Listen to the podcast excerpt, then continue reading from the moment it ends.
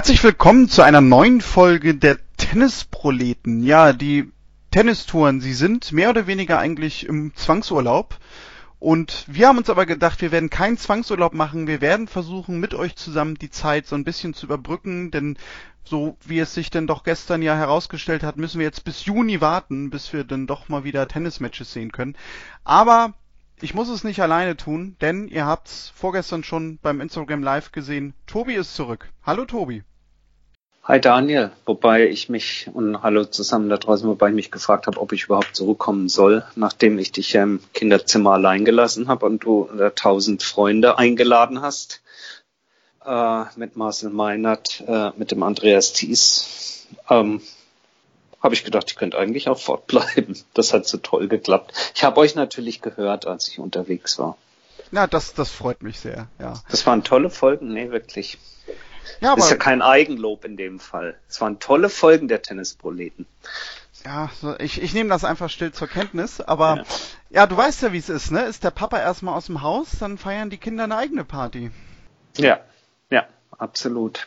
Und absolut. Ja, wir äh, nehmen jetzt, das muss man vielleicht momentan bei den schnellen Entwicklungen dabei sagen, wir nehmen jetzt gerade am Mittwochabend, nee, Donnerstagabend haben wir, Donnerstagabend auf. Ich komme mit den Tagen schon durcheinander, obwohl ich sogar noch einigermaßen meinen normalen Alltag habe, weil ich jeden Tag ins Büro gehe.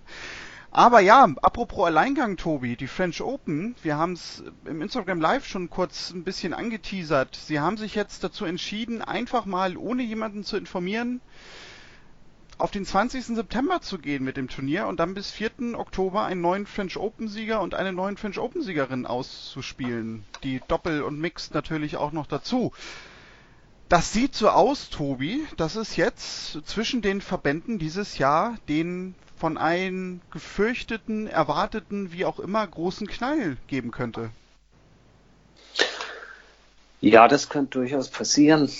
Ähm, wobei Wobei äh, es äh, sehr komisch ist. Im Vergleich zu vor Corona hätte man ja immer gedacht, ja, es gibt einen Krach, äh, weil äh, die ATP sich nicht mit der ITF über den Davis Cup und den ATP Cup einigen kann.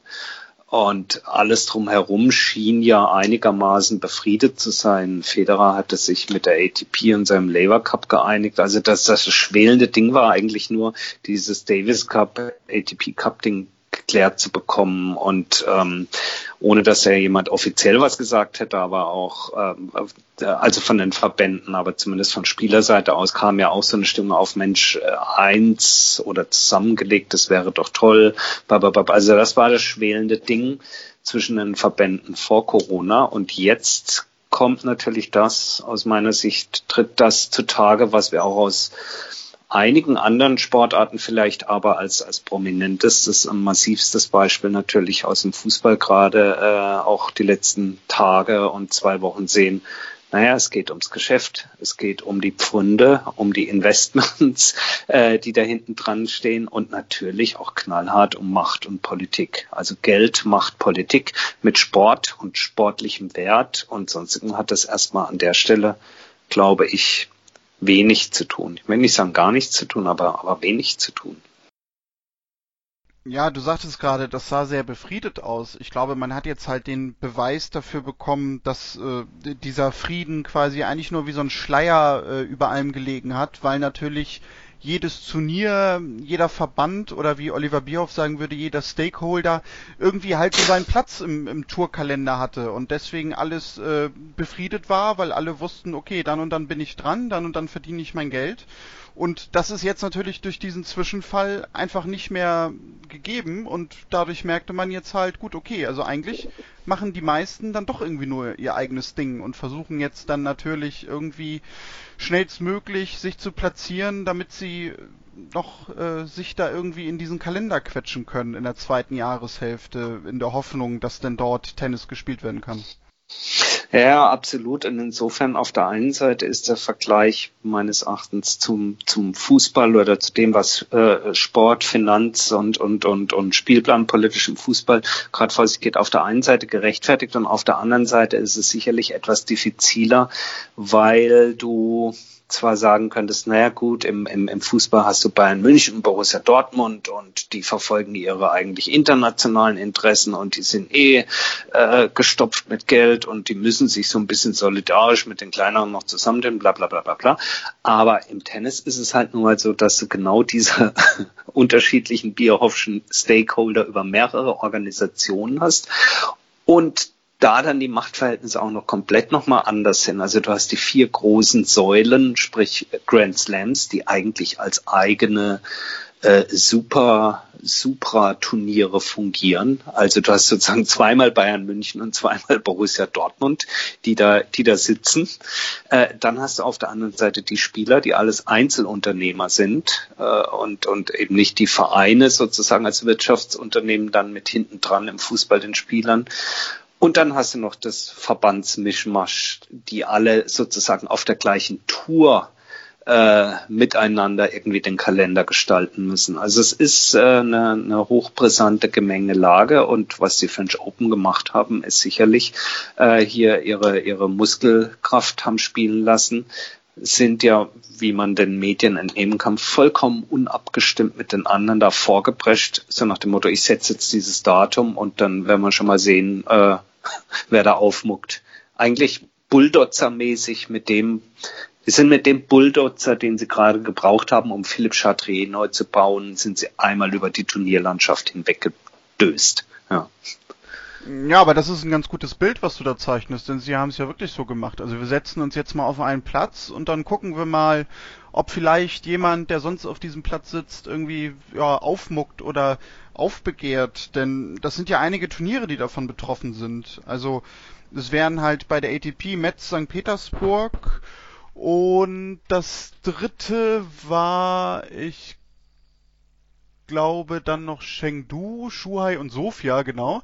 Die wären dann in der zweiten Woche dran. Ja, und dann hätte man ja nämlich auch noch, äh, neben den Damen, da wären es ja nämlich auch noch ein paar Turniere, auch in Asien vor allem, äh, der Lever Cup. Und äh, der Lever Cup, der wäre dann quasi äh, so mittendrin im Turnier, also quasi das äh, Wochenende, an dem dritte Runde und Achtelfinale gespielt wird. Und der Labour Cup hat schon gesagt, also wir bleiben auf unserem Termin, wir bleiben in Boston und der Labour Cup wird stattfinden. War denn ja auch so ein erstes Indiz dafür, dass halt eigentlich alle kalt erwischt worden sind. Und äh, ja, da kann sich jetzt natürlich dran auch so ein bisschen dieser Machtkampf noch verschärfen. Denn beim Labour Cup wissen wir, da sind gerade eigentlich immer die Topspieler dabei. Irgendwie ist ja aber auch Grand Slam Turnier ohne Nadal, Federer, Djokovic äh, und Co. überhaupt nicht vorstellbar. Äh, natürlich nicht. Äh, ich weiß gar nicht genau, wie die äh, sozusagen vertraglichen oder vorvertraglichen Stände das sind bezüglich des nächsten Lever Cups, inwiefern bereits ein Nadal beispielsweise schon wieder verpflichtet worden ist oder nicht. Denn wir erinnern uns, Lever Cup ist dreimal gespielt worden. Zweimal in Europa war er dabei. Einmal in den USA drüben war Djokovic dafür dann mit dabei. Also es könnte durchaus sein, dass man das auch wieder switcht.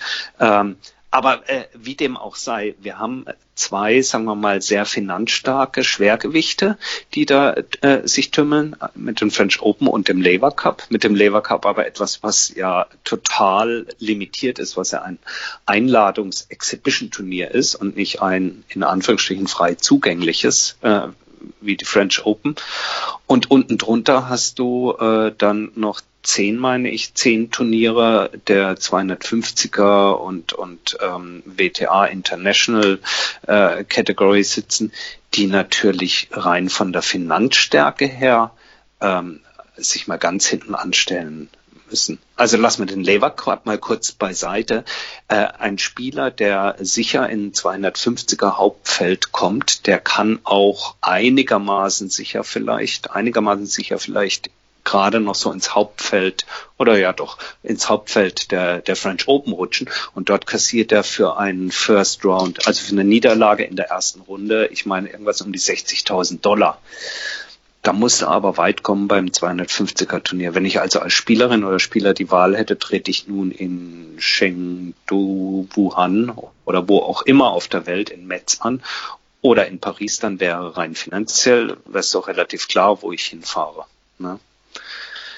Also da kommt, da kommt schon was zusammen. Und ich denke, dem Lever Cup blieb rein, äh, macht politisch gar nichts anderes übrig, an dem Tag danach erstmal ein Ausrufezeichen zu setzen, zu sagen, pass mal auf, äh, wir bleiben da. Und ja. nicht zu vergessen, sorry, nicht zu vergessen, Wimbledon sprechen wir sicherlich gleich noch drüber, aber nicht zu vergessen die US Open, die äh, im Moment den Vorteil haben, bei aller Unsicherheit, bei aller Unsicherheit haben sie den Vorteil, dass sie als Grand Slam Turnier als letztes dran sind, Ende August, Anfang September. Wenn alles total toll liefe mit diesem maledeiten Mist äh, Corona-Ding, dann hat USA äh, bzw. die US Open natürlich äh, den längsten zeitlichen Puffer und hätte nach hinten hin auch hier wieder den Lever Cup ausgeklammert, natürlich freie Luft gehabt, das Ding nochmal ein oder zwei Wochen zu schieben. Klammer mal den Lever Cup aus, der Asian, Asian Swing, der findet erst Anfang Oktober, Ende Oktober, Anfang Oktober statt. Das heißt, die US Open haben den längsten Slot bis ja, Ende August und hätten einen Notpuffer nochmal von zwei Wochen gehabt. Und deswegen sagen die natürlich auch erstmal, ey, hallo, hättet ihr uns mal fragen können, ähm, weil das ist der Notpuffer noch. Ja, richtig. Also die haben genau deswegen auch so geplant, eventuell, dass sie sich dachten, na, wir können da entspannt sein. Da hast du sicher recht.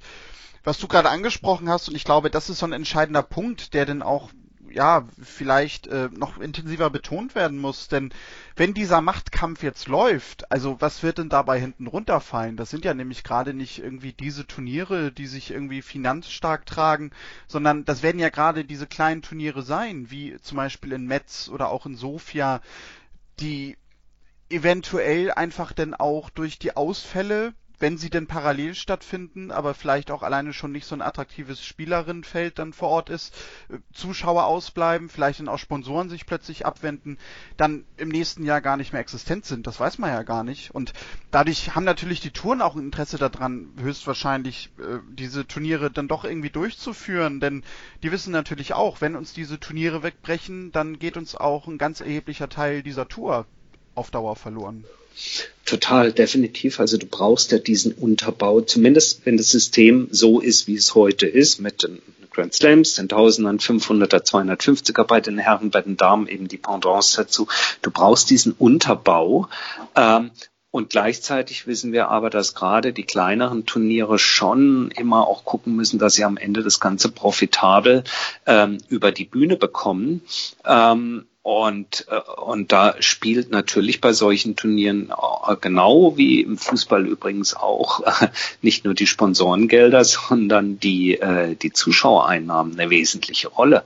Und wenn dir bei einem 250er Turnier der eine oder die zwei Stars, die du doch irgendwie noch bekommen hast, fehlt, dann äh, macht sich das natürlich sofort in der Gewinn- und Verlustrechnung bemerkbar. Also so ein Turnier wie äh, wie Metz beispielsweise, ähm, wenn, wenn, wenn, wenn dir dort ein, weiß nicht, ein Wafrinka oder sowas äh, mit von der Partie ist, dann freuen die sich. Wenn der dir aber wegspringt, dann hast du gleich mal ein paar, paar hundert Zuschauer weniger. Und also insofern, das wird, das wird sicherlich die nächsten Wochen, wenn schon kein aktives Tennis gespielt wird, auf der sportpolitischen Seite sehr interessant werden.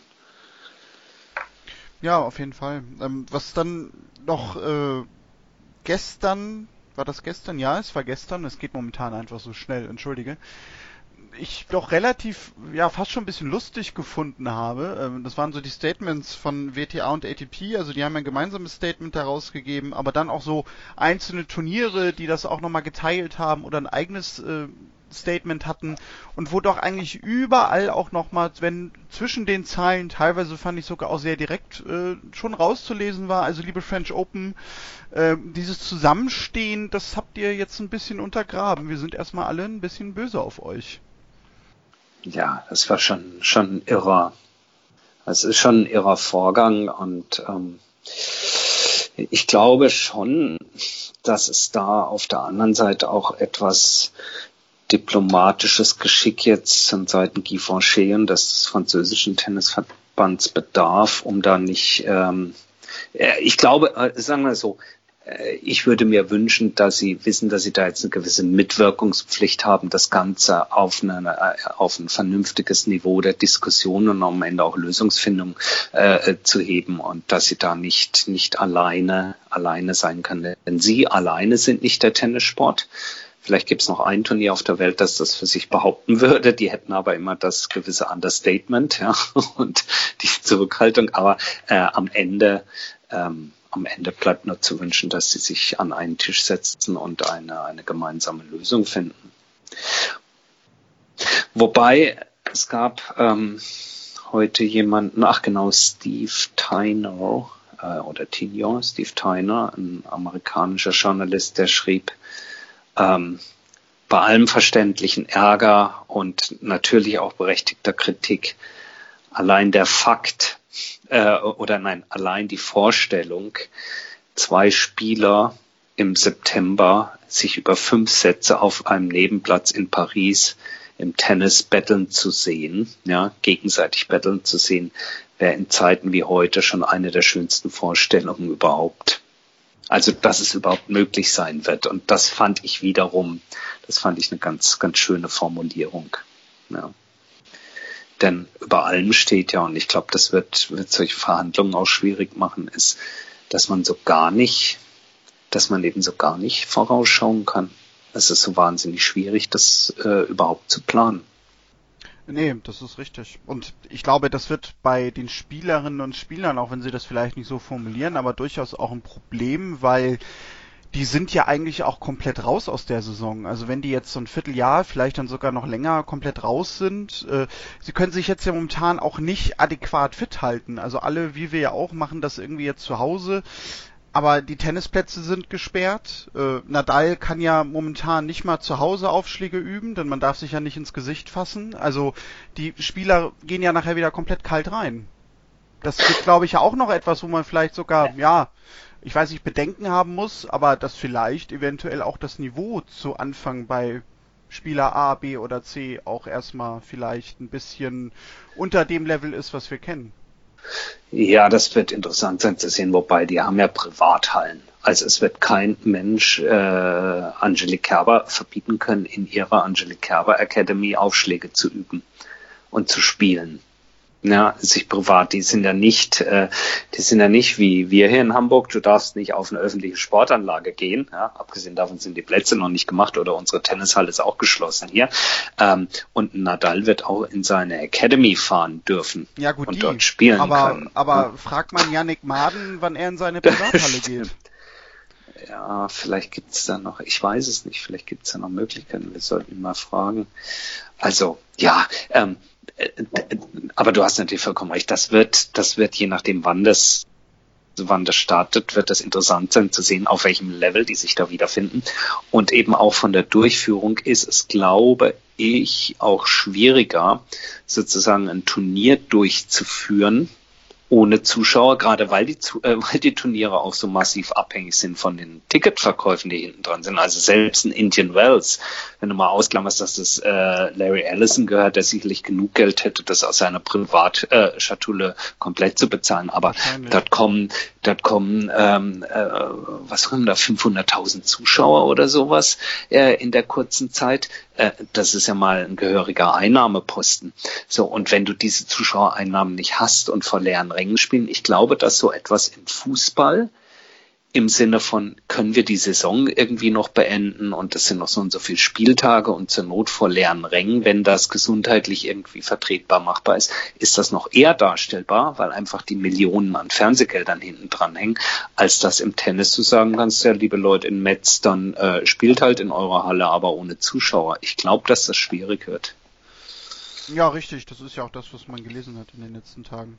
Mhm. Ähm, wir haben jetzt noch eine Frage zu der ganzen Thematik bekommen, nämlich von Lumara80, der nämlich äh, auch nochmal zu den French Open fragt. Glaubt ihr, wenn die French Open im September gespielt werden, dass viele Profis es boykottieren würden? Da hat Vasek Pospisil ohne wahrscheinlich die Frage zu kennen, das heute eigentlich schon mehr oder weniger beantwortet, weil er nämlich meinte, also ein Boykott kann er sich nur schwer vorstellen, weil natürlich bei diesen French Open gerade die hohen Preisgelder ausgezahlt werden und du in der ersten Runde ja nun auch, wie du gerade schon das erwähnt hast, ja, äh, Geld kriegst, was du sonst eigentlich auf der Tour so nicht verdienst, so schnell.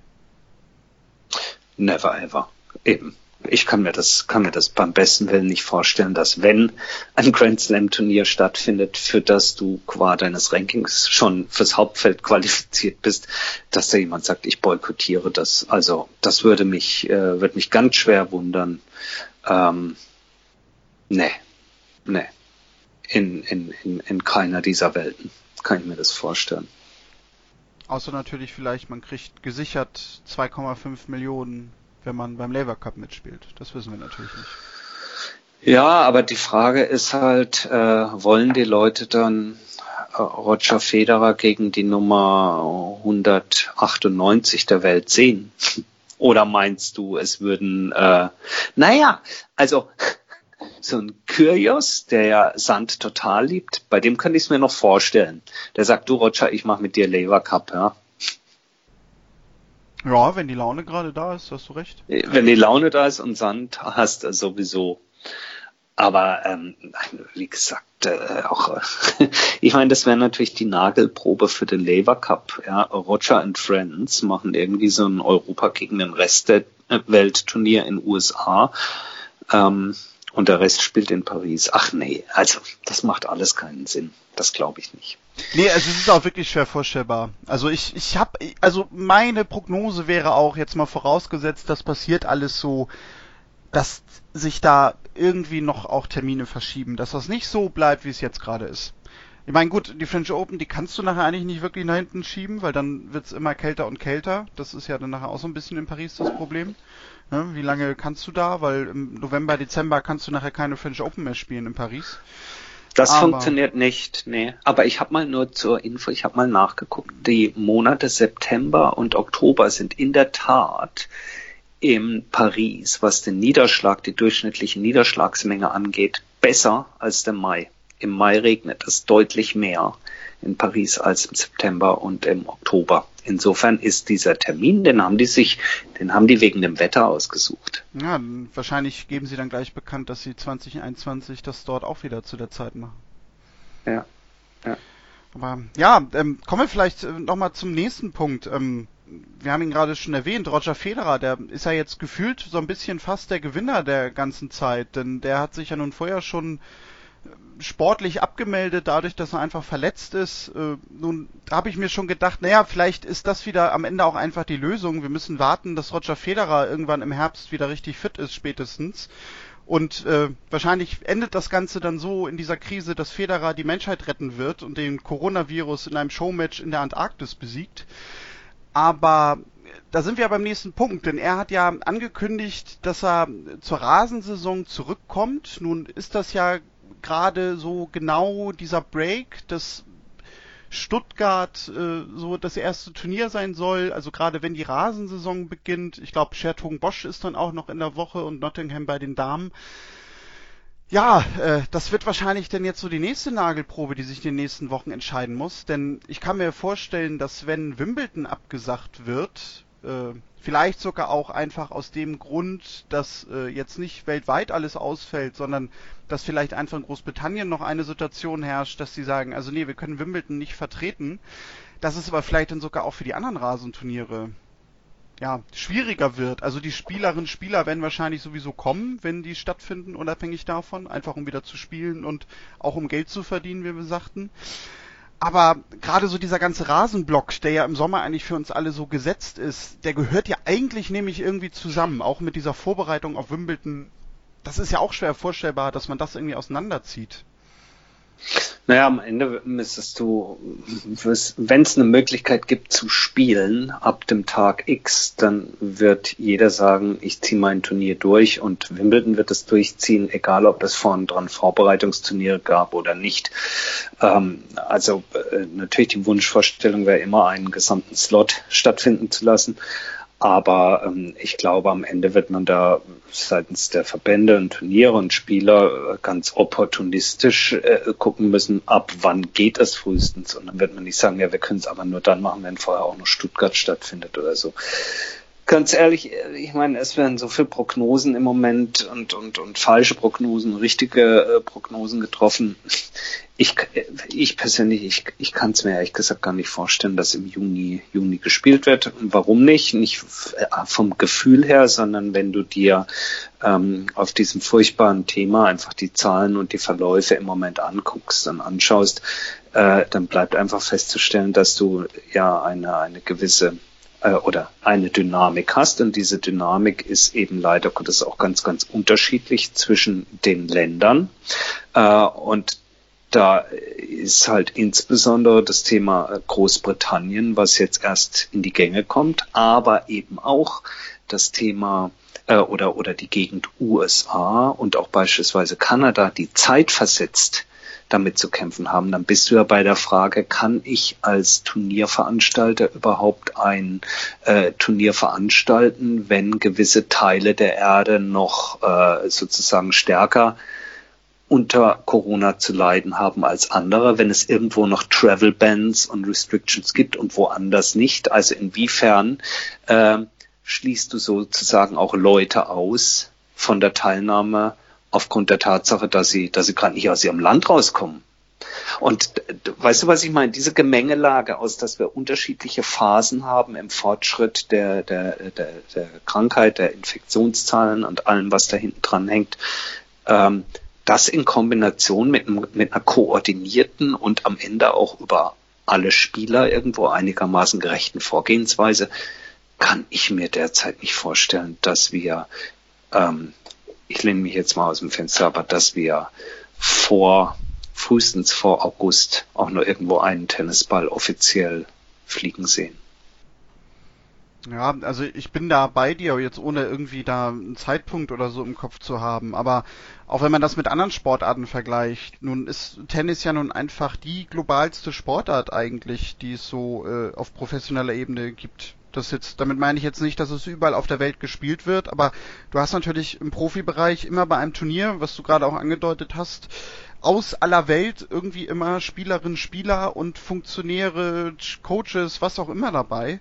Also und global ich, mobil meinst du, dass genau, das ständig ja, ja. alles, okay, ja. Dass sich quasi alles immer durchmischt und ich kann mir nämlich einfach vorstellen, selbst wenn sich in den Ländern auch insgesamt das alles wieder ein bisschen entspannt, dass man aber vielleicht gerade sagt, also solche Sachen, lassen wir vielleicht noch sogar ein bisschen länger. Äh, ich kann mir da eher vorstellen, dass wenn der Sport wieder losgeht, dass sowas deswegen wie nationale Ligen oder so in Sportarten erst wieder anlaufen und dass man vielleicht mhm. gerade bei so einem Thema wie Tennis sagt, ah, da warten wir vielleicht noch, weil die Länder das gar nicht so unbedingt wollen, dass sich das jetzt in Anführungszeichen erregungsmäßig, infektionsmäßig vermengt. Ja, total eben. Und da du, da, du hast ja keinen Startschuss und und und und kein Stoppschild äh, äh für die äh, für den Verlauf der Corona-Infektionen pro Land, ja oder pro Kontinent, sondern das wird ja, wann auch immer, aber das wird nicht an einem Tag sein, wo es ja ab dem 31.10.2020 gab es nirgendwo mehr oder war Corona als Krise vorbei, sondern das wird, so wie es Länder oder Regionen spezifisch, muss man vielleicht besser sagen, angefangen hat und jetzt seinen Lauf nimmt, wird es äh, dann irgendwann aber sehr, sehr unterschiedlich auch hoffentlich bald sein Ende nehmen. Und da ist, da finde ich das ganz richtig, was du sagst, da ist Tennis global, global vernetzt, mobil mit einem ständigen, ja, es ist eben, es ist eben der Wanderzirkus. Ich glaube, mhm. es gibt Golf vielleicht noch, ja, aber nicht so massiv wie Tennis. Aber Golf ist auch so ein Wanderzirkus. Ja. Ja, gut, Die Formel 1 auch, ja. ja aber, äh, ja, aber alle anderen sind zumindest erstmal in ihren nationalen Ligen organisiert. Und das Problem haben eben dann eher Sportarten wie die Formel 1, Tennis, Golf. Wer noch Beispiele hat, gerne uns zuschicken. Ja, immer her damit, genau. Ja, wahrscheinlich ja. Badminton, Tischtennis, da gibt's ja auch so World ja. Tour-mäßige Events. Ähm, ja, äh, ich weiß nicht, ich glaube, mehr können wir auch zu dem Thema erstmal nicht sagen, Tobi, denn das ist ja jetzt sowieso schon der Fall gewesen, aber man landet da ja eigentlich immer mehr und mehr nur noch in Spekulation, wenn man das Thema jetzt vertieft. Denn letztendlich, wir wissen alle nicht, wie du gerade sagtest, wann irgendwie so ein Zeitpunkt erreicht ist, wo man sagt, die Lage hat sich gebessert und von daher nützt es jetzt auch nichts, da irgendwie Prognosen zu wagen. Absolut nicht, absolut nicht. Nein, Prognosen sicherlich nicht, aber man muss, oder nicht man muss, aber man kann natürlich gerade an, an solchen ein, zwei Tagen jetzt, wo das mit den French Open aufgepoppt ist und es dann die Kommentare gibt, kann man natürlich mal versuchen, das irgendwie mal so für sich einzuordnen und auch die eigene Erwartungshaltung so ein bisschen managen, ähm, was man denn in 2020 vom aktiven Tennissport noch für sich so, ja, wird sehen können ich bin da leider Gottes, ich bin äh, eigentlich, nee, eigentlich soll man nicht sagen, sondern ich bin totaler Optimist und total optimistischer Mensch. Aber was das angeht, ähm, derzeit, wie gesagt, sehr, sehr skeptisch. Ja. Ja, und deswegen haben wir, man kann es als Problem sehen, aber natürlich jetzt die Herausforderung, was machen wir mit diesem Podcast weiterhin? Ähm, wir haben natürlich kurz diskutiert, machen wir jetzt irgendwie eine Pause oder nicht, aber wir haben uns doch schnell dazu entschieden, also nein, wir wollen eigentlich weiterhin jede Woche eine Folge produzieren und wir werden sicherlich auch weiterhin immer mal wieder über dieses Thema sprechen. Das wird, glaube ich, gar nicht zu vermeiden sein und würde, glaube ich, auch so ein bisschen einfach ja die Realität verkehren beziehungsweise Scheuklappen irgendwie aufsetzen, wenn wir das nicht machen würden. Aber wir werden uns natürlich auch mal Themen überlegen, über die man so jetzt am Rande sprechen kann, wenn man Zeit hat. Vielleicht auch mal das ein oder andere wagen mit einem Gast, den wir bisher noch nicht hatten aus Bereichen. Da ja, überlegen wir uns weiterhin mal lustige Dinge. Sonst, Tobi, kann man sich natürlich auch sicherlich bei uns melden, wenn man möchte. Absolut. Ähm, wenn ihr Themenvorschläge habt, gerne her.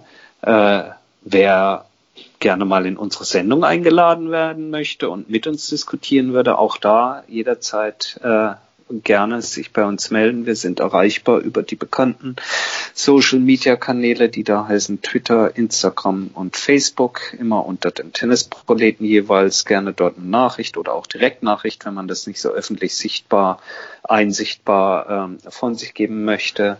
Uns kann man erreichen auch über E-Mail für die Älteren unter euch an kontakt.tennisproleten.de.